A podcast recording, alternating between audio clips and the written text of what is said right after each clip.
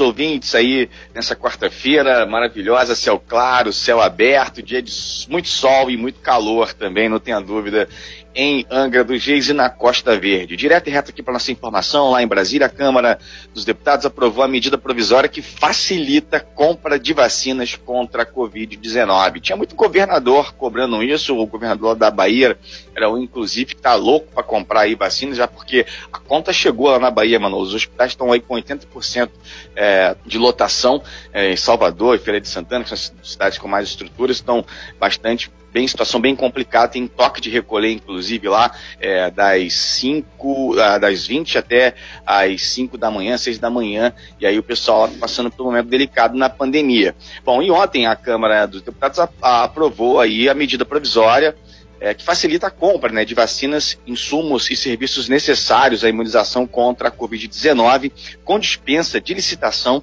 e regras mais flexíveis para contratos. O texto agora será enviado para análise do Senado.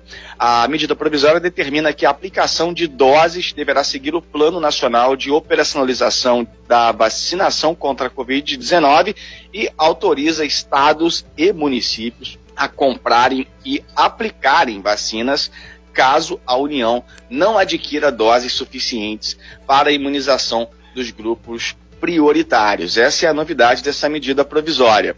Aí, após negociações entre a oposição e o governo, o relator desistiu de manter no texto a previsão de entidades privadas da área de saúde comprarem vacinas e administrá-las, contando que é, doassem metade ao Sistema Único de Saúde, enquanto os, grupos, os grupos prioritários estivessem sendo aí vacinados. Dessa forma, permanece a previsão de compra apenas pelo setor público. Essa era uma outra discussão também em que as entidades né, é, privadas pudessem comprar aí a vacina e administrá-las, mas isso não andou muito.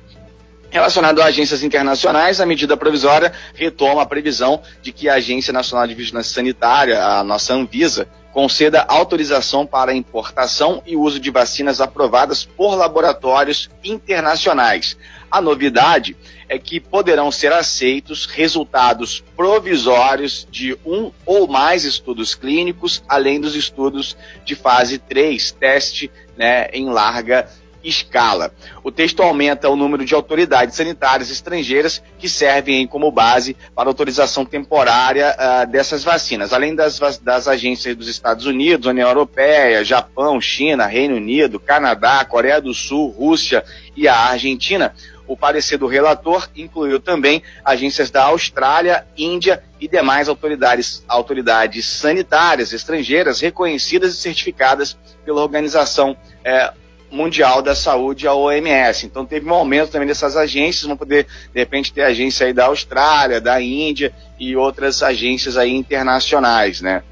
E aí uma outra novidade também, conforme a MP, o prazo para a Anvisa decidir sobre a aprovação temporária de vacinas passa de cinco para sete dias úteis, mas pode chegar a 30 dias se não houver relatório técnico de avaliação da agência internacional. Então, podemos ter aí mais vacinas, inclusive estados e municípios comprando, caso aí o governo federal não consiga é, ter agilidade e comprar essas vacinas para vacinarem aí a população, os grupos né, é, prioritários. Vamos aguardar, essa medida provisória passou na Câmara dos Deputados, mas segue agora para o Senado e vai para a sanção do presidente Jair Bolsonaro. É isso, pessoal. Avante, porque tem sempre alguém na nossa frente. Grande Tom, obrigado pelas suas informações, sempre trazendo informações extremamente relevantes pra gente, aqui principalmente vindas aí de Brasília, onde tudo literalmente acontece. Você interage junto com a gente através do WhatsApp, o 24